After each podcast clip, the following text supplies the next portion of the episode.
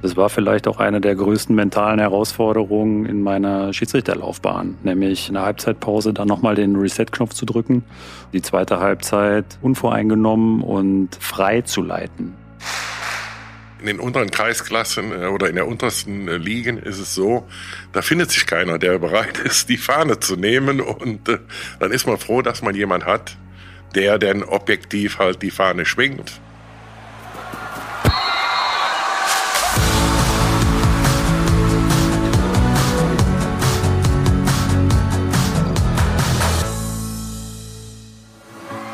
Mehr als ein Spiel. Der Podcast der DFB-Stiftungen Egidius Braun und Sepp Herberger. Und der DFB Kulturstiftung. Mit Nils Stratmann. Und damit herzlich willkommen zu Mehr als ein Spiel. Auch heute wollen wir wieder über das Spielfeld hinausblicken, die gesellschaftliche Rolle des Fußballs beleuchten und mal auf die Acker und Plätze schauen, wo nur selten eine Kamera drauf gerichtet wird. Und wir wollen was über die Leute erfahren, über die wir gemessen an ihrer Bedeutung fürs Spiel viel zu wenig wissen. Über Schiedsrichter.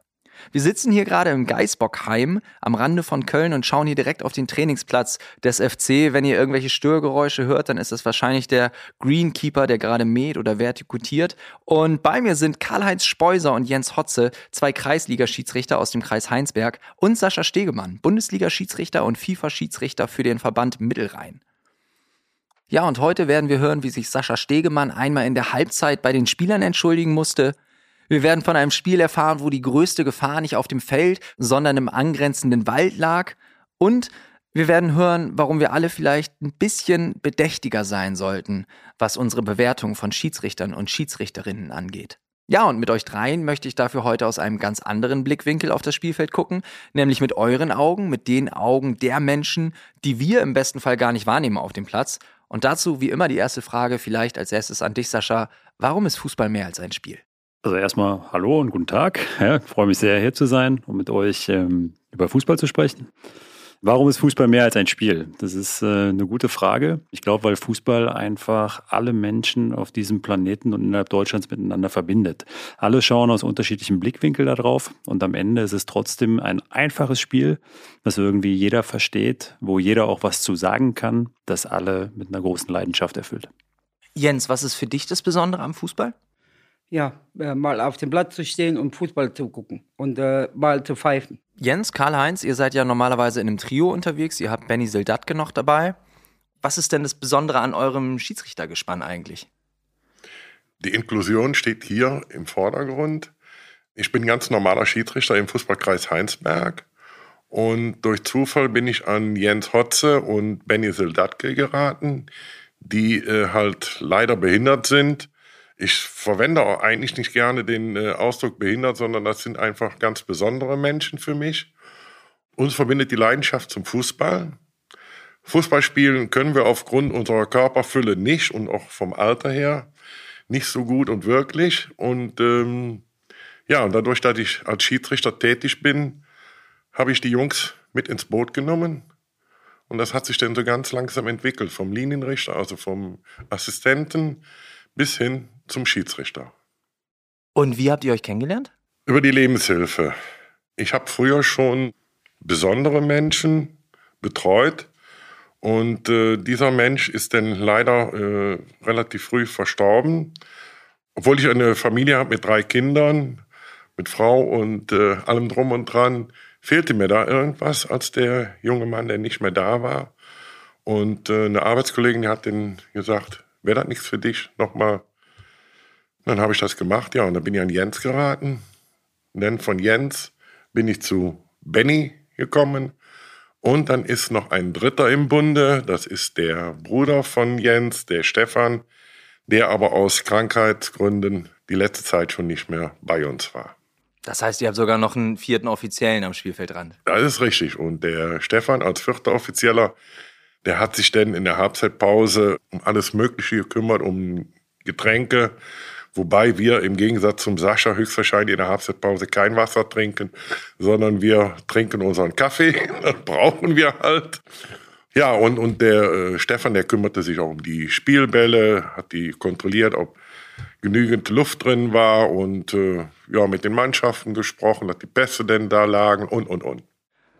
Jens, du hast gerade schon gegrinst und genickt. Als äh, Karl-Heinz davon erzählt hat, wie ihr euch kennengelernt habt. Wie kam das denn dann, dass du dann auch auf dem Fußballplatz gelandet bist? Äh, der Karl-Heinz hat mich gefragt gehabt, ob ich äh, Lust hätte, auf den Fußballplatz zu, zu kommen. Er hat mir erzählt, dass er Schiedsrichter ist. Da bin ich das erste Mal mitgefahren und dann habe ich die äh, Flagge in der Hand gekriegt. Und das hat gut geklappt. Vom, und eigentlich wolltest du nur zuschauen oder war da schon die Idee, du bist jetzt Linienrichter? Nein, ich wollte nur zuschauen, aber ich habe die Fahne genommen. Das ging einmal frei. Ja. Fantastisch. Ja, ich muss sagen, äh, in den unteren Kreisklassen äh, oder in der untersten äh, Ligen ist es so, da findet sich keiner, der bereit ist, die Fahne zu nehmen. Und dann ist man froh, dass man jemand hat, der dann objektiv halt die Fahne schwingt. Und ja, und da fehlte jemand. Und dann hat Jens gesagt, komm, ich mach das. Und ja, dann hat er das auch gemacht. Sascha, du fährst mittlerweile in der Bundesliga. Der vierte Offizielle bringt dir wahrscheinlich keinen Kaffee, aber andere Leute werden dir wahrscheinlich irgendwie ein bisschen was zu essen und zu trinken hinstellen. Aber erinnerst du dich noch an deine Anfänge in den unteren Ligen? Ja, sehr gut sogar.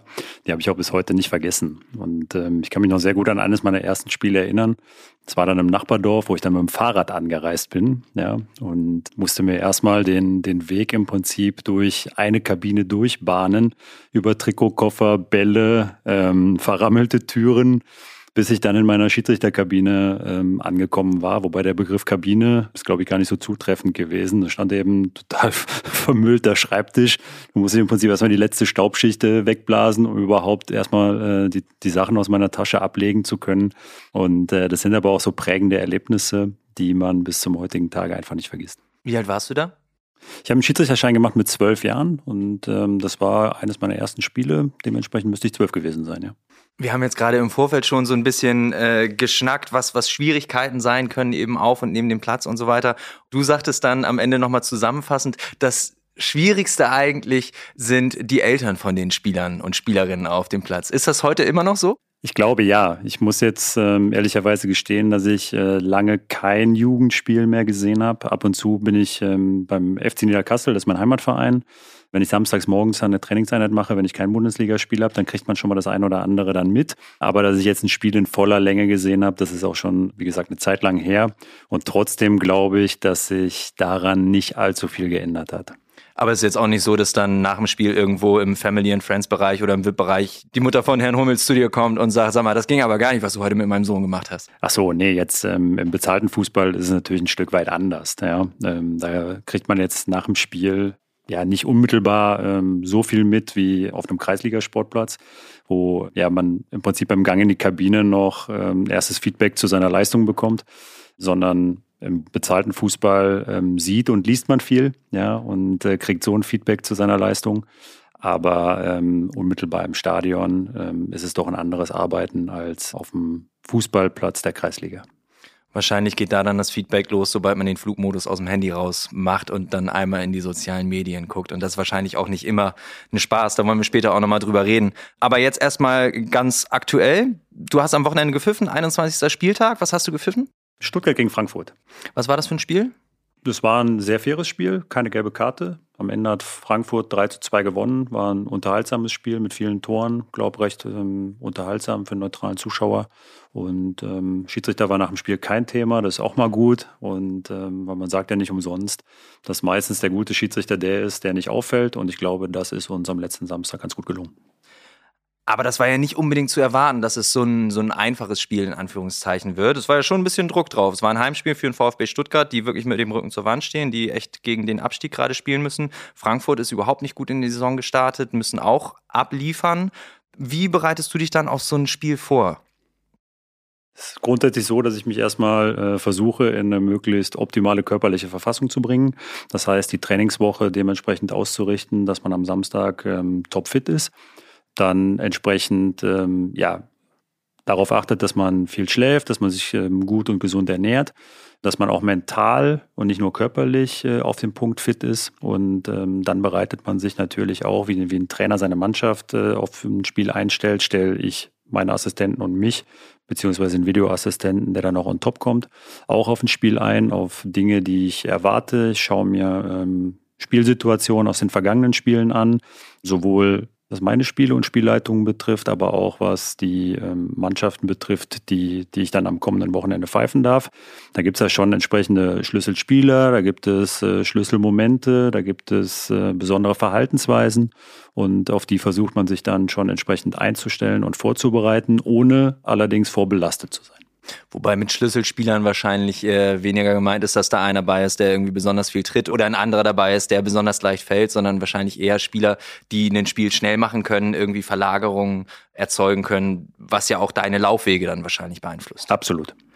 Jetzt habe ich die Antwort gegeben, die du eigentlich hättest geben sollen. Aber ist gut, dann sehe ich klug aus. Gefällt mir. Super. Hast du irgendwelche Rituale vorm Spiel? Mein Warm-up-Programm ist immer das gleiche.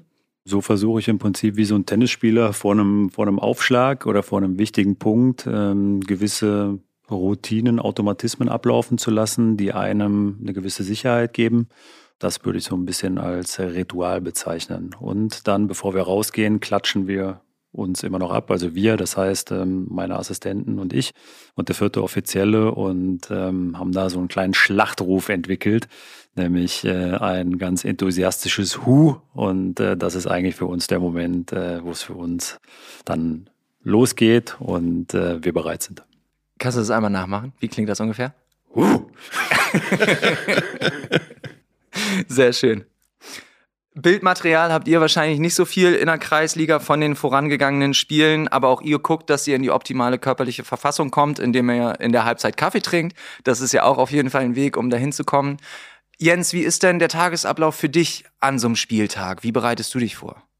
Ja, erst anziehen, alles. Unser Trikot, was wir gesponsert gekriegt haben, meine äh, Fußballschuhe und dann holt mich Kalle ab zum Fußball. Ja, und was ganz wichtig ist, ist die Pfeife von wem? Von Sascha. ja. ja, der Sascha hat also nicht nur Jens, sondern auch dem Benny eine Pfeife gegeben und äh, Benny ist auch, so wie wir, Gladbach-Fan. Sascha hatte dem Benny dann gesagt, dass die, also mit der Pfeife hat er das Spiel Gladbach gegen Bayern oder Bayern Gladbach, weiß ich jetzt nicht mal genau gepfiffen und äh, die Mutter sagt mir immer, das ist ein Heiligtum für ihn. Also da passt er auf wie sein Augapfel drauf aus. Also das ist Ganz, ganz toll. Das war jetzt aber nicht das 5 zu 0 im DFB-Pokal. Nee, nee, das hat nee, nee. Tobias Schiller gepfiffen, wenn ich mich richtig erinnere. Ähm, das war das Spiel ähm, Borussia Mönchengladbach gegen Borussia Dortmund. Aber immer noch ein Heiligtum, auf jeden Fall. Habt ihr dann als Team nochmal Rituale, Karl-Heinz?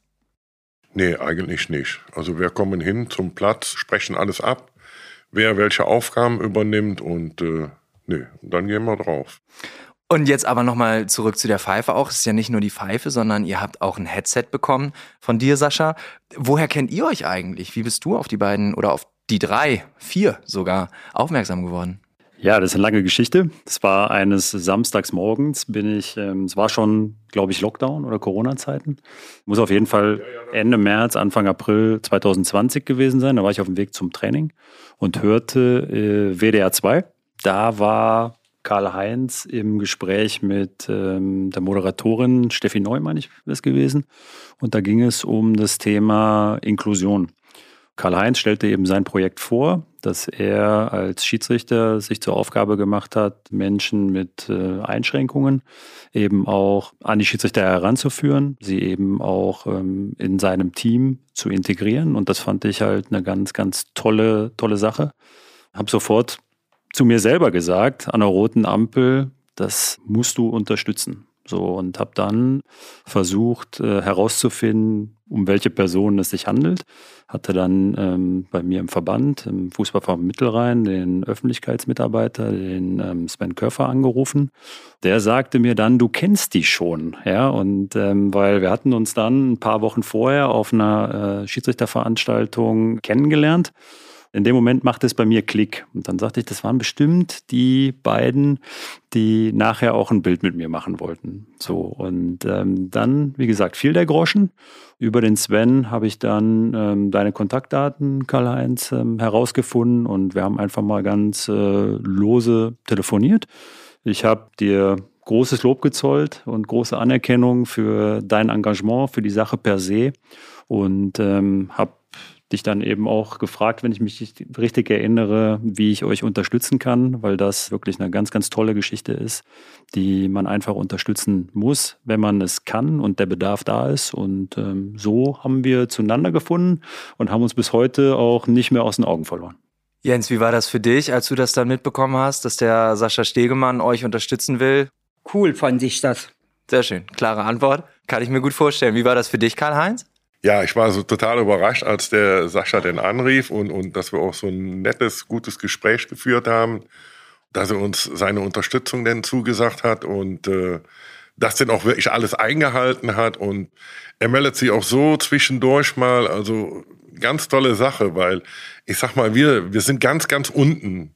Und, und er hat den Bezug aber nicht zu der unteren Basis verloren und, und er ist ja nun wirklich, der in der Öffentlichkeit steht und, und das ist eine ganz tolle Sache.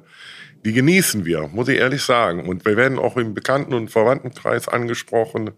Hör mal, bist du der, der mit dem Sascha? Ja, ja, sag ich das.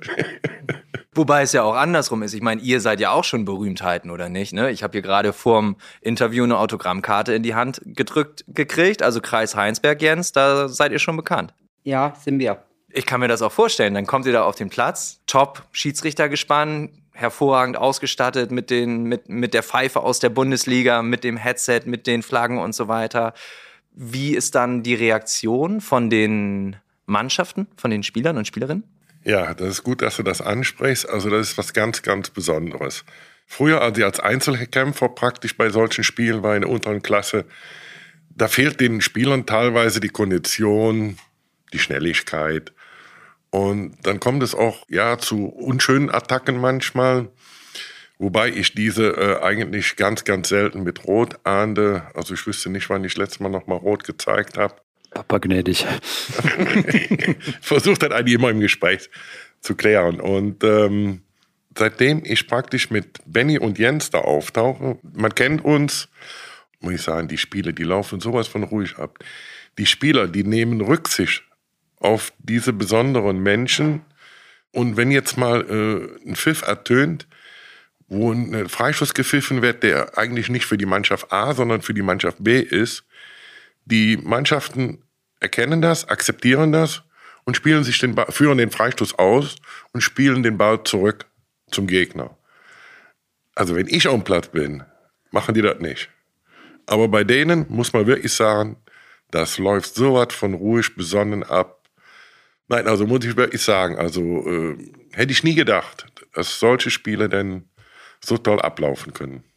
Ich finde es auch wirklich beeindruckend und dann irgendwo natürlich auch, wenn man ein bisschen drüber nachdenkt, äh, einleuchtend, dass einfach da dann eben aufeinander Rücksicht genommen wird in so einem Fall. Was eigentlich schade ist, dass es erst eine körperliche Einschränkung braucht, um aufeinander Rücksicht zu nehmen. Im besten Fall geht man eben allen Schiedsrichtern und Schiedsrichterinnen gegenüber äh, so um. Aber es ist eben schon was Besonderes, dass dann Schiedsrichter gespannt kommt, dass alleine aufgrund der Konstellation eine gewisse beruhigende Wirkung irgendwie hat auf die Spieler und Spielerinnen, auf die beiden Mannschaften. Und auf jetzt, die Zuschauer auch noch. Das kann ich mir vorstellen, auf die Zuschauer auch noch. Und jetzt ist mir bei dir, Sascha, aufgefallen, dass du immer Chaos ist. ja, tatsächlich habe ich mal geguckt, da waren, da waren äh, jetzt in der, in der laufenden Saison waren einige gelbe Karten dabei, einige gelb-rote Karten dabei. Aber das hat auch in meinen Augen oder das kann in meinen Augen auch einen Grund haben. Ich habe nämlich gesehen, dass du tatsächlich relativ viele, relativ heiße Spiele gepfiffen hast. Ich habe mal geguckt, letzte Saison hast du das Berliner Derby zwischen Hertha und Union gepfiffen. Du hast diese Saison im DFB-Pokal Mannheim und Frankfurt gepfiffen, wo er auch durchaus Feuer sehen kann. Und gleich zwei Nordderbys hast du in der zweiten Liga gepfiffen. Werder Bremen gegen den HSV und St. Pauli gegen den HSV. Das sind Spiele, wo man schon im Vorfeld weiß, okay, das wird höchstwahrscheinlich sehr, sehr emotional. Hast du eine Idee, warum du solche Spiele kriegst? Da müsstet ihr vielleicht mal den, den Ansetzer fragen. Ähm, das ist der Chef der sportlichen Leitung, Lutz Michael Fröhlich. Aber es ist natürlich immer schön und eine gewisse Auszeichnung für einen Schiedsrichter, wenn einem solche heißen und namhaften Spieler anvertraut werden. Das ist gar keine Frage. Wobei es ja nicht unbedingt die Spitzenspiele sind. Es sind die Spiele, wo einfach damit gerechnet wird, dass richtig, richtig Feuer drin ist. Also offenbar hast auch du irgendwie so eine, so eine beruhigende Wirkung oder strahlst zumindest eine Autorität aus, damit umgehen zu können. Das ist nett, dass du das sagst. Vielen Dank. Magst du das, solche Spiele zu pfeifen? Ja, klar. Also das ist ähm, eine Auszeichnung, wie ich es eben schon sagte, für jeden Schiedsrichter, wenn ähm, einem solche Spiele anvertraut werden. Und da werden natürlich auch Kindheitsträume wahr. Das ist ähm, gar keine Frage. Die Vereine, die du gerade aufgezählt hast, die kannte ich als fünf, sechs, siebenjähriger nur aus dem Fernsehen, die Spieler nur aus dem Panini-Album. Ja, und ähm, da hätte ich alles investiert, um da mal hinzukommen und irgendwie mit dabei zu sein. Wohlgemerkt zum damaligen Zeitpunkt als Spieler und nicht als Schiedsrichter, aber nachdem ich dann gemerkt habe, dass ich sehr wahrscheinlich weder die körperlichen noch die spielerischen Voraussetzungen mitbringe, um irgendwann mal in der Bundesliga Fuß zu fassen, habe ich mich dann entschieden, die Schiedsrichterlaufbahn einzuschlagen. Aber dass es ähm, da mal bis ganz nach oben reichen würde, hätte ich mir auch nie zu träumen gewagt. Das ist jetzt eine Frage, die hier gar nicht auf meinem Zettel steht, aber das muss ich jetzt ansprechen, weil ihr es beide angesprochen habt, Karl-Heinz und Sascha. Ihr habt beide gesagt, dass ihr festgestellt habt, dass es eben körperlich nicht langt, für den, für den Spitzensport oder generell noch auf dem Platz zu stehen und deshalb dann die Schiedsrichterei so vorangetrieben habt. Sind Schiedsrichter nur B-Ware im Gegensatz zu den Spielern auf dem Platz? Ja, im Volksmund sagt man ja auch immer ein bisschen ketzerisch, ja, der hat entweder zu Hause nichts zu sagen oder kann nicht kicken und ist deswegen Schiedsrichter geworden, ja. Und, Was ist es bei dir? Äh, wahrscheinlich beides. Ähm, Nein, es ist ähm, bei mir tatsächlich so, dass ich ähm, sehr, sehr gerne Fußball gespielt habe und nach wie vor sehr gerne Fußball spiele, aber ganz selbstkritisch auch nicht das Niveau gehabt habe und auch nicht habe, um ähm, im bezahlten Fußball Fußball spielen zu können. Das war mir relativ früh klar, dass ich die Voraussetzungen nicht erfülle, um mittelfristig bzw. langfristig als Spieler in bezahlten Fußball zu kommen und ähm, habe dementsprechend relativ früh im Alter von 16 Jahren mich voll und ganz auf die Schiedsrichterei konzentriert und rückblickend betrachtet war das auch kein Fehler. Und ich will jetzt aber nochmal zurückkommen auf diese emotionalen Spiele, auf diese Derbys, von denen wir eben schon gesprochen haben. Du hast gleich in der Hinrunde das Spiel gehabt, Werder Bremen gegen HSV, Heimspiel für Werder. Es war vollkommen klar, die Mannschaften treffen wieder aufeinander, nachdem Werder abgestiegen ist aus der ersten Liga. Da wird richtig, richtig Feuer drin sein. Und so war es dann auch. Siebenmal gelb, zweimal gelb-rot. Und gleich in der fünften Minute hat Christian Groß gelb gesehen und in der 31. gelb-rot. Beides wegen völlig übermotivierten Einsteigen. Ist es so, dass du dann da auf dem Platz stehst und manchmal auch denkst, oh Mann, Junge, warum machst du mir den Job so schwer? Klar fühlt man mit. So und ähm, eine gelb-rote Karte beziehungsweise eine rote Karte sind natürlich ähm, spielentscheidende Situationen. Da ist es für einen Schiedsrichter natürlich immer gut, ähm, wenn diese Dinge klar sind, ja, in, und zwar klar in dem Sinne, dass sie nach außen jeder versteht, ja, und das heißt, dass so eine spielentscheidende Situation dann auch akzeptiert wird. Und trotzdem ist es für mich als Schiedsrichter natürlich auch immer ein Ziel und erstrebenswert, mit 22 Spielern das Spielfeld zu betreten und nach Möglichkeit auch mit 22 Spielern das Spielfeld wieder zu verlassen. Aber das äh, bringt der Job und die Rolle mit sich, dass wir eben dafür bezahlt werden, den Spielregeln Geltung zu verschaffen. Wenn gewisse Regelübertretungen da sind, die ähm, auch kein Ermessen mehr ja, beinhalten oder keine Ermessensspielräume lassen, dann ist es eben unsere Aufgabe und Pflicht, ähm, dementsprechend auch konsequent äh, die Dinge abzuarbeiten. So ist es in diesem Spiel auch gewesen. In dem angesprochenen Fall waren definitiv auch beide gelben Karten für Christian Groß gerechtfertigt. Und das sage ich als Bremer natürlich mit, mit grünem Herzen an der Stelle, mit traurigen grünen Herzen. Aber natürlich passieren immer wieder auch Fehler. Und du hattest einen ganz prominenten Fehler. Im Mai 2017 hast du das Hinspiel in der Relegation geleitet zwischen VfL Wolfsburg und Eintracht Braunschweig. Auch da doppelt Feuer drin. Einerseits eben ein Derby, andererseits Relegation, wo ja immer, wo, wo, wo klar ist, egal was passiert, da kochen die Emotionen hoch. Und du hast einen Handelfmeter gegeben, von dem du später auch gesagt hast, den hätte ich, nachdem du die Bilder, alle möglichen Einstellungen gesehen hast, den hätte ich besser nicht gegeben ich fand das unheimlich bemerkenswert, gerade in dem Zusammenhang. Wie hast du die Situation damals erlebt, sowohl auf dem Platz als auch dann eben im Nachgang? Auf dem Spielfeld war die Situation für mich total klar.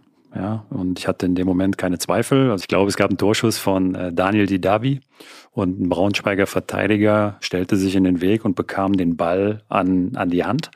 Für mich war in dem Moment klar, strafbares Handspiel, Vergrößerung der Körperfläche, der Ball wird geblockt Die einzige Frage, die sie stellte, und deswegen habe ich auch eine Sekunde gezögert, war nur die Frage, wo hat dieses Handspiel stattgefunden? War es schon im Strafraum oder war es noch kurz vor der Strafraumgrenze? So dass natürlich auch sehr, sehr relevant ist für die Spielfortsetzung, ob es eben in Anführungsstrichen nur einen direkten Freistoß in aussichtsreicher Position gibt oder eben den Strafstoß. So, und deswegen habe ich die Szene dann damals nochmal kurz vor meinem geistigen Auge ablaufen lassen, Rücksprache mit dem Assistenten gehalten und sind eben dann zu der richtigen Entscheidung gekommen, dass äh, das vermeintliche Handspiel im Strafraum stattgefunden hat, also der, der Tatort dann im 16er war. Allerdings ähm, musste ich dann in der Halbzeitpause beim Blick in meine Schiedsrichterkabine in der Mixed Zone dann schon auf den Fernsehbildern erkennen, dass das Handspiel nicht strafbar war. Das ist ja auch scheiße, dass du es schon in der Halbzeit mitkriegst und dann noch eine zweite Halbzeit leiten musst. Und du kannst ja davon ausgehen, dass die jeweiligen Spieler es auch gesehen haben.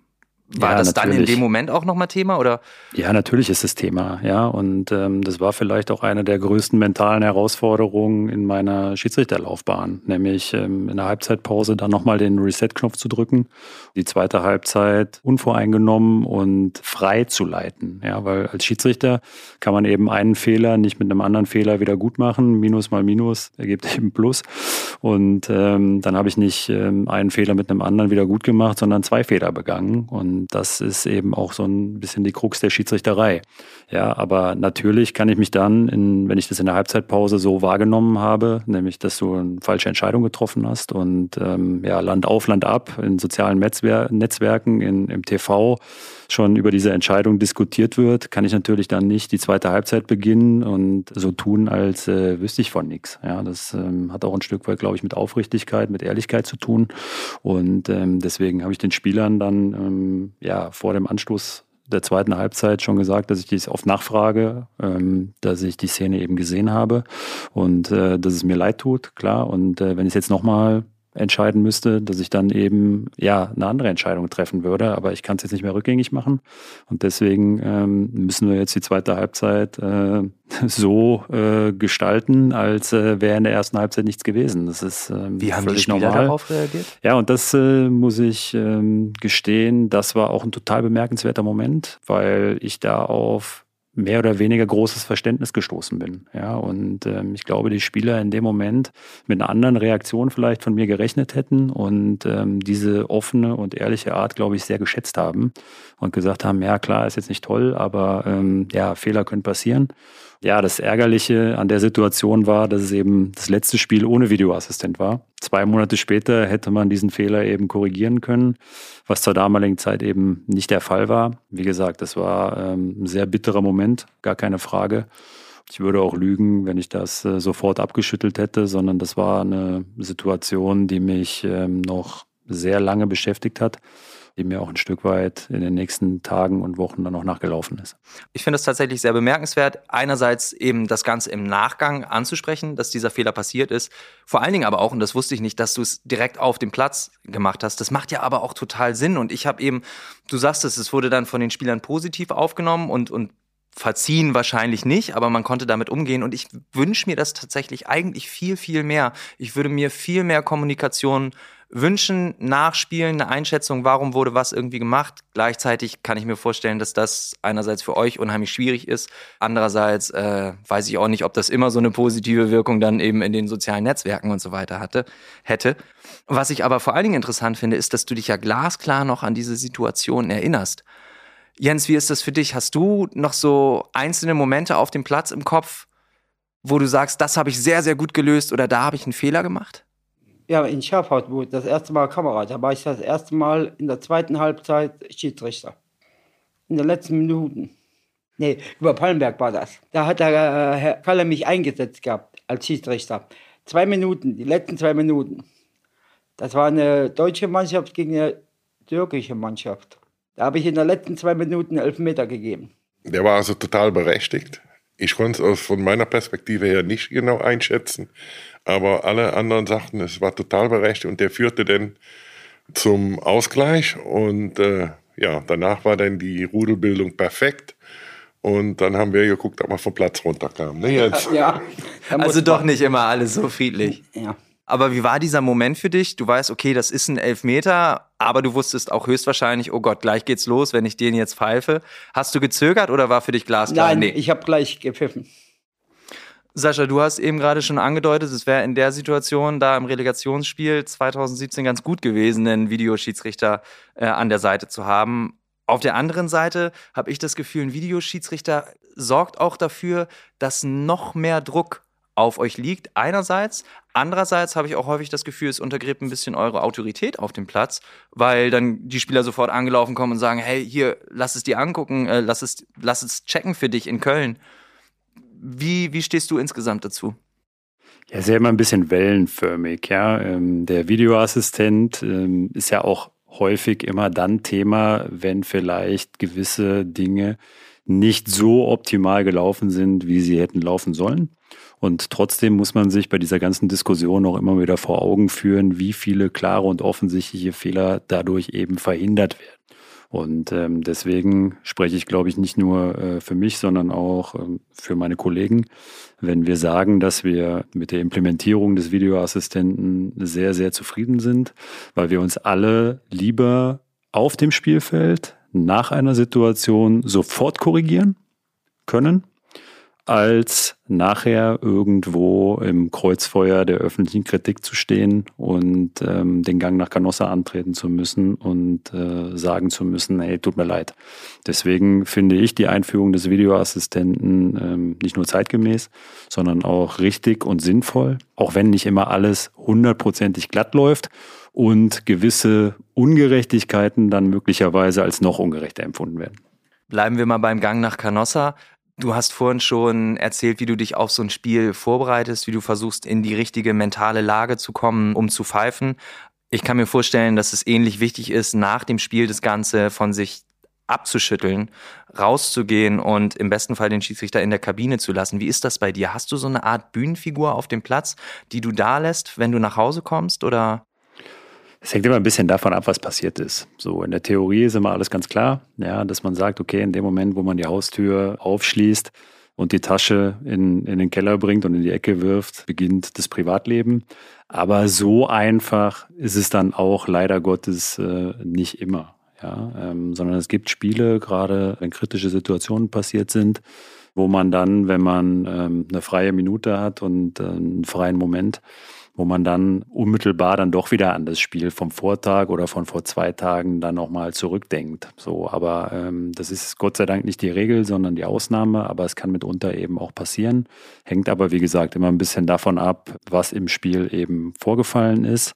Aber ähm, wir Schiedsrichter sind alles sehr akribische Arbeiter, ja, ähm, haben vielleicht auch ein, irgendwo den Hang ein bisschen zum Perfektionismus sind selber unsere größten Kritiker, so dass wir uns äh, sehr intensiv auch mit Situationen beschäftigen, die jetzt in der Öffentlichkeit gar nicht aufgeschlagen sind. Jedes Spiel eben ähm, ja, sehr, sehr akribisch nachbereiten und versuchen, aus den Fehlern, die wir gemacht haben, zu lernen, um es dann am nächsten Wochenende noch ein Stück weit besser zu machen. Karl-Heinz, wie sieht bei euch die Nachbereitung aus im Gespann? Ja, das fängt direkt an, wenn wir vom Platz gehen, da erzählt Jens direkt, Hast du das gesehen? Hast du das gesehen? Nee, erzähl mal. Was soll ich denn erzählen? ja. Ja, über die Nachbereitung. Also wir sprechen schon ähm, natürlich nicht das ganze Spiel an, aber äh, einige Szenen, die vielleicht auch eventuell ein bisschen strittiger waren, die werden schon von uns äh, angesprochen oder ich spreche sie an und äh, ja, du sagst ja auch dann immer was dazu. Dann sage ich, hast du das gesehen, dass er da war oder da gefault hat? Ja, meistens erzählst du mir ja immer, wenn dich einer umläuft, ne? Ja, wie das letzte Spiel. Da bist du sauer. Nein, da war ich nicht sauer. Ich habe mich nur äh, äh, recht gedreht und da äh, wegen die, die Mannschaft einen falschen Einwurf gemacht. So, und dann habe ich mich wieder genau in der Mitte und da kam einer angerannt von den Stürmern und hat mich umgehauen. Ja. Nicht umgehauen, umgerannt. Ja, umgerannt. ja, aber der hat mich ganz schön. Ja. aber das passiert in der Bundesliga auch. Genau. Kannst du dich erinnern, wo der Sascha da vom. Nee, der Sascha hat den Stindel gelegt, weißt du das noch? Du hast einen umgehauen. ja, sagen die Gladbach-Fans mir nach, die hier zu meiner Rechten sitzen, aber ich glaube, es war einfach ein Auffahrunfall. Man merkt, dass das Schiedsrichtersein für euch alle natürlich eine Riesenrolle spielt im Leben. Also Sascha bei dir natürlich sowieso, aber eben auch bei euch beiden und ich denke mal bei euch im gesamten Team. Ich habe mal mit Patrick Ittrich gesprochen, der ja ein Kollege von dir ist. Sascha, der sich im Rahmen einer unserer ersten Podcast-Folgen geäußert hat, als es um ein äh, Schiedsrichterprojekt ging zur Resozialisierung von Strafgefangenen. Wer sich dafür interessiert, kann natürlich nochmal in die Shownotes gucken, da ist es alles aufgeführt. Und Patrick hat gesagt, dass er jedem Menschen empfehlen möchte, eine Schiedsrichterausbildung zu machen oder Schiedsrichterinnen-Ausbildung zu machen, weil ihn das damals unheimlich gestärkt hat, was sein Selbstbewusstsein anging, was seine Entscheidungsfindung anging, vor allen Dingen unter Druck, generell die Belastungsresistenz und so weiter. Jens, was hast du durch die Schiedsrichterei gelernt? Ruhiger zu werden. Hilft es dir im Leben? Ja, hilft. Und was hat dein Arzt gesagt? Ja, ich habe, ich habe ja auch äh, Behinderung meine Beine. Ich hatte eine Wundrose. Die ist aber besser geworden, seit ich auf dem Platz da stehe. Also körperlich schon mal, schon mal ein Riesenschritt nach vorne und im Kopf? Im Kopf besser. Karl-Heinz, wie betrachtest du das von außen, wenn du dir deine Kollegen am Rand anguckst, beziehungsweise dann auf dem Feld? Ja, und lasse, neben dem Platz eben vor allen Dingen? Ja, ich lasse die Jungs freie Hand und äh, greife wirklich nur im äußersten Notfall ein. Und ich freue mich, mit welcher ähm, Gelassenheit die so ein Spiel denn über die Bühne bringen. Jens, warum bist du denn Schiedsrichter geworden? Ich meine, es ging dann ja total schnell in der Situation. Du kamst dahin eigentlich als Zuschauer, mit einmal hattest du die Fahne in der Hand. Aber warum bist du dann dabei geblieben? Ja, weil mir das Spaß gemacht hat. Darum bin ich beigeblieben. Ja, und wie in der Pfeife von Sascha. Ja, ja den Sascha habe ich ja kennengelernt da sind wir nach Köln gefahren. Da sind wir geehrt worden. Ja, ja geehrt worden. Danke, Schiri, war die ja. Aktion. Genau. Ja, ja. Und dann habe ich den Sascha kennengelernt. Apropos, Sascha, wie war das bei dir? Also es klang ja jetzt schon durch. Es hat nicht zum Profi auf dem Feld gereicht und dann bist du eben den Weg gegangen, Schiedsrichter werden zu wollen. Aber also ich gehe mal davon aus, dass du es nicht einfach nur werden wolltest, um in irgendeiner Weise oder in irgendeinem Bereich Profi zu sein. Nach einem unserer Trainingseinheiten, damals in der D-Jugend, kam unser ähm, ja, Jugendvorsitzender des heimischen Fußballvereines in die Kabine und fragte, wer denn nicht Bock hätte, irgendwie einen Schiedsrichterschein zu machen. Und äh, alle duckten sich irgendwie so weg und suchten was in ihrer Tasche und ich wurde irgendwie hellhörig und äh, weil ich immer schon gerne irgendwie Verantwortung übernommen habe und den Fußball einfach mal aus einer anderen Perspektive kennenlernen wollte und habe aber dann natürlich auch nicht ganz uneigennützig gefragt, ja, was gibt's denn dafür? Und dann sagte er, ja, 15 Mark Taschengeld on top. Aber, und das war eigentlich der entscheidende Motivator, Du bekommst mit dem Schiedsrichterausweis ähm, Zutritt in jedes Bundesligastadion in Deutschland, weil jeder Bundesligaverein ein gewisses Kontingent an Karten für Schiedsrichter äh, zur Verfügung stellen und freihalten muss. Und das war für mich ähm, der entscheidende Moment, wo ich gesagt habe, wo soll ich unterschreiben, damit ich mich anmelden kann. Und das war eigentlich damals der Auslöser, warum ich äh, Schiedsrichter geworden bin. Also um Spiele zu schauen und ich meine, jetzt bist du selber in der Bundesliga und kannst von ganz nah zugucken. Aber ich finde es ganz witzig. Mein kleiner Bruder ist aus dem gleichen Grund Schiedsrichter geworden, weil er eben diese Spiele schauen wollte. Und du hast jetzt gerade auch nochmal betont, eben, das war nicht der Urwunsch, Schiedsrichter zu werden. Bei meinem Sohn ist es tatsächlich so. Als der vier Jahre alt war, da habe ich ihn ein, zwei Mal äh, mitgenommen zu spielen und er wollte sofort immer Linienrichter werden, weil die die Fahnen haben. So, finde ich. Und habe ich gedacht, ja, Linienrichter, das ist auch ein realistischer Wunsch. Wenn man viel Disziplin hat und das mitbringt, dann kann man das auch schaffen. Genau, also bei mir war es früher auch so. Als ich dann noch Jugendschiedsrichter war, hat mir der Job an der Linie irgendwie am meisten Spaß gemacht, weil äh, du standst nie so hundertprozentig in der Verantwortung, du warst aber trotzdem irgendwie dabei, ja, und ähm, konntest auch zu der ähm, Entscheidungsfindung des Schiedsrichters beitragen. Aber die Verantwortung, die, ähm, den Kopf im Wind hattest du eben nicht. Und deswegen hat mir lange Jahre, gerade in, als ich Jugendlicher war, dieser Job des Assistenten ähm, sehr, sehr viel Spaß gemacht, weil ich eben auch aus einer anderen Perspektive sehr, sehr viel lernen konnte. So und äh, jetzt war es aber im bezahlten Fußball irgendwann so, ähm, muss ich ehrlicherweise gestehen, dass ich froh war, als ich die Fahne äh, abgeben konnte weil das ein, mittlerweile ein eigenes Berufs- und Anforderungsprofil ist. Also was die Schiedsrichterassistenten gerade im bezahlten Fußball leisten, ist äh, phänomenal, muss ich sagen. Da geht es teilweise so schnell mit gegenläufigen Bewegungen. Man muss schielen, wann, ist, wann wurde der Ball abgespielt, wo sind die relevanten Spieler, wo befanden die sich zum relevanten Zeitpunkt. Und ähm, das ist wirklich Wahnsinn, was da an der Linie geleistet wird. Und deswegen bin ich froh, dass ich das nicht mehr machen muss. Jens, wie ist das für dich? Hättest du auch gerne mal ein bisschen frischen Wind und nicht immer nur Karl-Heinz an der Seite? Nee, lass mal. Er ist gut. danke, Jens, danke.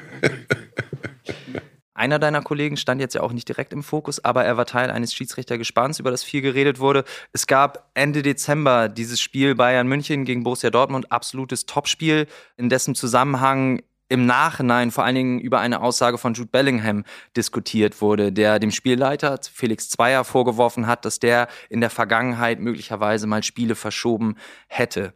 Vielleicht erstmal an euch beide, Karl-Heinz und Jens. Wie habt ihr das damals wahrgenommen? Fehler passieren und wenn er den Fehler gemacht hat, dann, dann hat er den gemacht. Aber äh, das jetzt nochmal bei so einem Spiel äh, so emotional in, rauszubringen, fand ich nicht so gut von dem Spieler. Ja, mir geht es eben vor allen Dingen um die Diskussion, die danach entstanden ist. Also Diskussion war es ja nicht wirklich. Also es war ja eher, eher ein Shitstorm, ein Eindreschen auf Felix Zweier, was dann passiert ist. Wie hast du diesen, diesen Nachgang erlebt, was da alles auf, auf Felix Zweier eingeprasselt ist? Es war ähm, für mich als Schiedsrichter ähm, ja schon irgendwo eine befremdliche Situation, bin ich ganz ehrlich, weil ähm, ich natürlich auch weiß, was ähm, ja so eine Art Shitstorm mit einem als Schiedsrichter macht und zwar nicht nur als Schiedsrichter, sondern vor allem im Nachgang auch als Mensch. Ja, und ich habe es ja eben schon mal gesagt dass man natürlich bestrebt ist, mit Erreichen der eigenen vier Wände auch die Rolle Schiedsrichter im Prinzip im Stadion zu lassen. Aber es ist eben nicht immer ganz so einfach. So und deswegen ja sind das Dinge, die man mit nach Hause nimmt, die einen intensiv beschäftigen. Felix hat ja jetzt auch ein Interview gegeben und hat mal dargestellt, was im Nachgang so passiert ist, welchen Anfeindungen er ausgesetzt war. Und dass das eine sehr belastende Situation ist, leuchtet, glaube ich, ein. Und da fühlt man als Kollege auch ähm, entsprechend mit. Hattest du Kontakt mit ihm in der Zeit? Ich ähm, habe ihn erstmal ähm, ja, ein Stück weit in Ruhe gelassen, ja, weil ähm, er natürlich auch die Zeit für sich braucht, um gewisse Dinge zu verarbeiten. Aber wir haben dann äh, Anfang des neuen Jahres mal kurz miteinander telefoniert, weil es mir einfach wichtig war, ähm, ihn mal zu fragen, wie es ihm geht, ähm, einfach mal zu hören, wie er gewisse Dinge wahrgenommen hat. Jens, hattest du mal so richtig unangenehme Situationen auf dem Platz, die du auch nicht da lassen konntest, sondern die du mit nach Hause genommen hattest? Ja, in Marienberg. Da gab es ja Unterschiede im Fußballschuhe. Die dürfen ja nicht mit Eisenstollen. Ist mir einer voll auf den Fuß drauf. Also es war vor allen Dingen eine körperlich unangenehme ja, Situation dann natürlich. Ja. Was war denn für euch der schönste Moment auf dem Fußballplatz? Ja, das war äh, voriges Jahr im Sommer. Jens, erzählst du mal. Und zwar war das das Benefizspiel zugunsten ja, der Flutopfer. Ja, in Innendorf war das. Ja, waren also 800 Zuschauer da und äh, da spielte auch als Landesligist äh, Germania Tevon gegen eine Stadtauswahl Geilenkirchen. Erste Halbzeit hat der Jens gepfiffen und zweite Halbzeit hat der Benny dann gepfiffen. Und als das Spiel zu Ende war, als ihr denn vom Platz gekommen seid, was war da? Ja, äh, dann hat uns die Bürgermeister von Geilenkirchen begrüßt. Ja, ja, und die Zuschauer, was haben die gemacht? Die haben geklatscht. Aber richtig, frenetisch haben die wirklich geklatscht. Für, war eine super Leistung. Ich meine, war natürlich äh, absoluter freundschaftlicher Charakter das Spiel und äh, oder hatte das Spiel. War auch relativ ruhig, waren keine äh, Fouls, hatten eigentlich einfaches Spiel, die zwei, aber die haben das so gut hinbekommen und das haben natürlich auch die Zuschauer dann entsprechend äh, honoriert. Jetzt ist es so, Kreisliga ist natürlich auch immer mal für ein paar Kuriositäten gut. Da sieht man nicht immer den ganz glanzvollen Fußball, aber es kann trotzdem durchaus Spaß machen. Hattet ihr mal so richtig verrückte Szenen auf dem Platz? Ich glaube, das erzählt der Jens lieber selber. Was meinst du damit, Kalle? also fangen wir mit Sisterseel an. Da warst du, glaube ich, als Linienrichter. Ja, genau, da hast du als Linienrichter fungiert. Und da ist der Ball in Ausgegangen. Ach ja, da sollte ich von äh, den Ball zurückholen. Da bin ich in so ein, äh, das war ein Waldstück. So, da habe ich nicht mehr, äh, irgendwas, äh, und da bin ich zurück und habe den äh, Co-Trainer da reingejagt. Ja. ja. Weil irgendwas da war, oder? Ja, das war ein äh, Wildschwein da drin. Da bin ich aber war, war zurück. Kam er ganz aufgeregt wieder zurück. Alle mussten lachen, aber ja gut, und dann hat er dann den Co-Trainer dann beordert, der soll den Ball holen. Ne? Ja. Sascha, wann hast du das letzte Mal ein Wildschwein auf dem Rang gesehen? Äh, da muss ich lange überlegen. Ähm, nee, noch nie. Also solche schönen Geschichten und Anekdötchen äh, kann ich wirklich nicht zum Besten geben. Na komm, aber irgendwas Kurioses wird dir doch auch mal passiert sein, oder nicht? Ja, bei dem Spiel, beim DFB-Pokalspiel in Gladbach musste ich nochmal in die Kabine zurück, weil ich meine Pfeife vergessen habe. Das hat es also auch schon gegeben. Wir waren dann, standen im Prinzip schon fast zum Einlaufen bereit und äh, ich mache dann immer nochmal einen Doppelcheck, äh, ob ich wirklich alles dabei habe. Und dann dachte ich, oh, oh, oh, oh, ne, die Pfeife fehlt. Oh, müssen wir nochmal zurück. Und äh, dann haben sich die Spieler dann auch entsprechend gefreut. aber bist dann nochmal zurück, hast nicht, aber Nee, das wäre schwierig geworden. Ah, okay. Vielleicht dann irgendwann, wenn die Luft weg ist, das kann ich mir vorstellen. Gibt es so Momente, wo du sagst, oh, das war jetzt ein geiler Pfiff gerade? Oder geiler Nicht-Pfiff, Schwalbe erkannt, Vorteil laufen lassen? Ja, ist ja meistens so, wenn man wirklich Vorteilssituationen hat, die dann zu einem Torerfolg führen und äh, man denkt, eigentlich 50 Prozent des Tores gehören auch irgendwie mir. Ja, das sind, äh, mit zum Jubel hin. Ja, das sind dann schon ähm, so schöne Momente, aber das ist natürlich auch unser Job und äh, wird auch ein Stück weit von einem Schiedsrichter auf dem Niveau erwartet, keine Frage. Jens, wie ist es bei dir? Du hast auch schon wahrscheinlich einige schöne Momente auf dem Platz gehabt. Hoffentlich kommen noch einige dazu. Jetzt am Wochenende ist das Spiel leider ausgefallen. Aber was sind so deine Ziele noch auf dem Platz? Ja, besser zu werden. Was musst du da noch verbessern? Ja, mehr auf Kalle zu hören. ja, ja, Quatsch. ist so. Äh, sag mal mal, die Fehlentscheidung da und so. Ja, was Jens damit meint, ist, ähm, manchmal ist er ein bisschen zu schnell mit der Pfeife und ja, dann muss man schon mal bisschen korrigieren, eingreifen. Egidius Braun, der ja in den 90ern neun Jahre lang DFB-Präsident war, der kam ja auch ganz aus eurer Ecke da, aus Breinig bei Aachen. Das ist ja auch Fußballverband Mittelrhein. Und Egidius Braun hat sich vor allen Dingen immer sehr für den Amateurfußball eingesetzt und vor allen Dingen dafür, dass eben der Fußball ein Sport für alle bleibt. Und dementsprechend wäre er, glaube ich, sehr, sehr stolz auf euch, auf euer Schiedsrichtergespann hier. Kann das Vorbild sein auf bundesweiter Ebene? Gibt es da vielleicht schon Ansätze, eben mehr mit integrativen Schiedsrichterteams zu arbeiten? Also wir haben schon viele Anfragen bekommen, ob wir bereit wären, Spiele in etwas weiterer Entfernung durchzuführen. Das ist mit dem Benny nicht machbar. Wobei, wie du gerade sagst, also das Ziel oder der Anreiz wäre eigentlich für andere Schiedsrichter auch, sich solcher Leute anzunehmen und die mit auf den Platz zu nehmen. Und ich hatte mir das eigentlich gedacht hier oder gehofft, nach dem Vorbild, jetzt ist der Sascha Stegemann da, unser Mentor oder Fürsprecher. Und äh, da kommt jetzt mehr. Aber die Schiedsrichterkollegen, mit denen ich gesprochen habe, die scheuen einfach davor, diesen immensen Zeitaufwand und ist auch, ja, finanziell muss man auch äh, etwas in die Tasche greifen. Und äh, das ist eben das Problem. Sascha, dein Name ist gerade gefallen. Hast du Ideen, wie man das Ganze vielleicht noch ein bisschen mehr nach vorne treiben könnte? Ich glaube, wenn es einfach wäre, dann hätte man die Lösung irgendwo wahrscheinlich auch schon gefunden. Es ist äh, vermutlich ein Sammelsurium an dessen, was Herr Karl-Heinz gerade auch schon angerissen hat. Ja. Die Idee finden vermutlich viele Leute richtig, richtig gut. Aber zwischen Konzept auf der einen Seite und Umsetzung auf der anderen Seite liegen manchmal eben auch ähm, ja, Welten. Ich weiß auch nicht genau, woran es liegt, warum es niemanden gibt, der sagt, okay, ich finde das Projekt so cool, ähm, ich würde mich dann jetzt entsprechend engagieren. Wenn es irgendwo an irgendwelchen Dingen äh, hapern sollte, kann man ja auch versuchen, ähm, entsprechende Möglichkeiten, Mittel und Wege zu finden, um die Person, die sagt, ich möchte es machen, ähm, auch entsprechend zu unterstützen. Ja, sei es mit einem Headset, so wie in unserem Fall Karl-Heinz, oder eben ähm, vielleicht mit anderen Zuwendungen, die ähm, für die Sache benötigt werden. Deswegen, wenn es jemanden geben sollte, der uns jetzt zuhört, der sagt, ey, cool, ich möchte es machen, aber mir fehlt irgendwie Equipment, mir fehlen finanzielle Mittel, lasst es mich wissen und ähm, dann können wir schauen, ob wir den Personen nicht vielleicht irgendwo ein Stück weit helfen können und sie bei dieser tollen Sache einfach unterstützen können. Also, ihr habt es gerade gehört, Schreibt uns gerne. Die Infos dazu findet ihr in den Shownotes, wenn ihr auch Interesse habt, eben auf dem Platz zu stehen, vielleicht auch eben in einem Inklusionsteam auf dem Platz zu stehen. Mittel und Wege werden wir finden, um das möglich zu machen.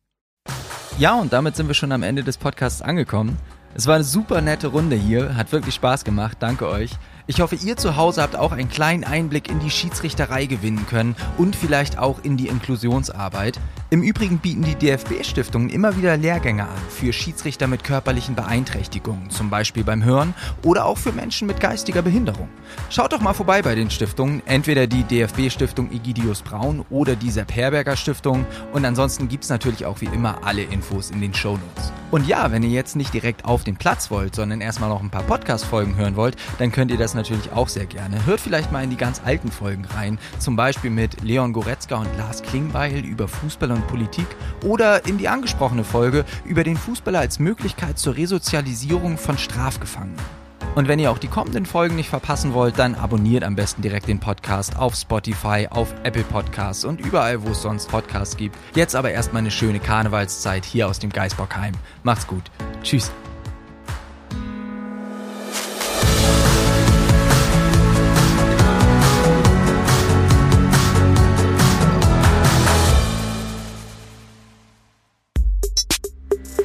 Mehr als ein Spiel, der Podcast der DFB-Stiftungen ist eine Produktion von Maniac Studios.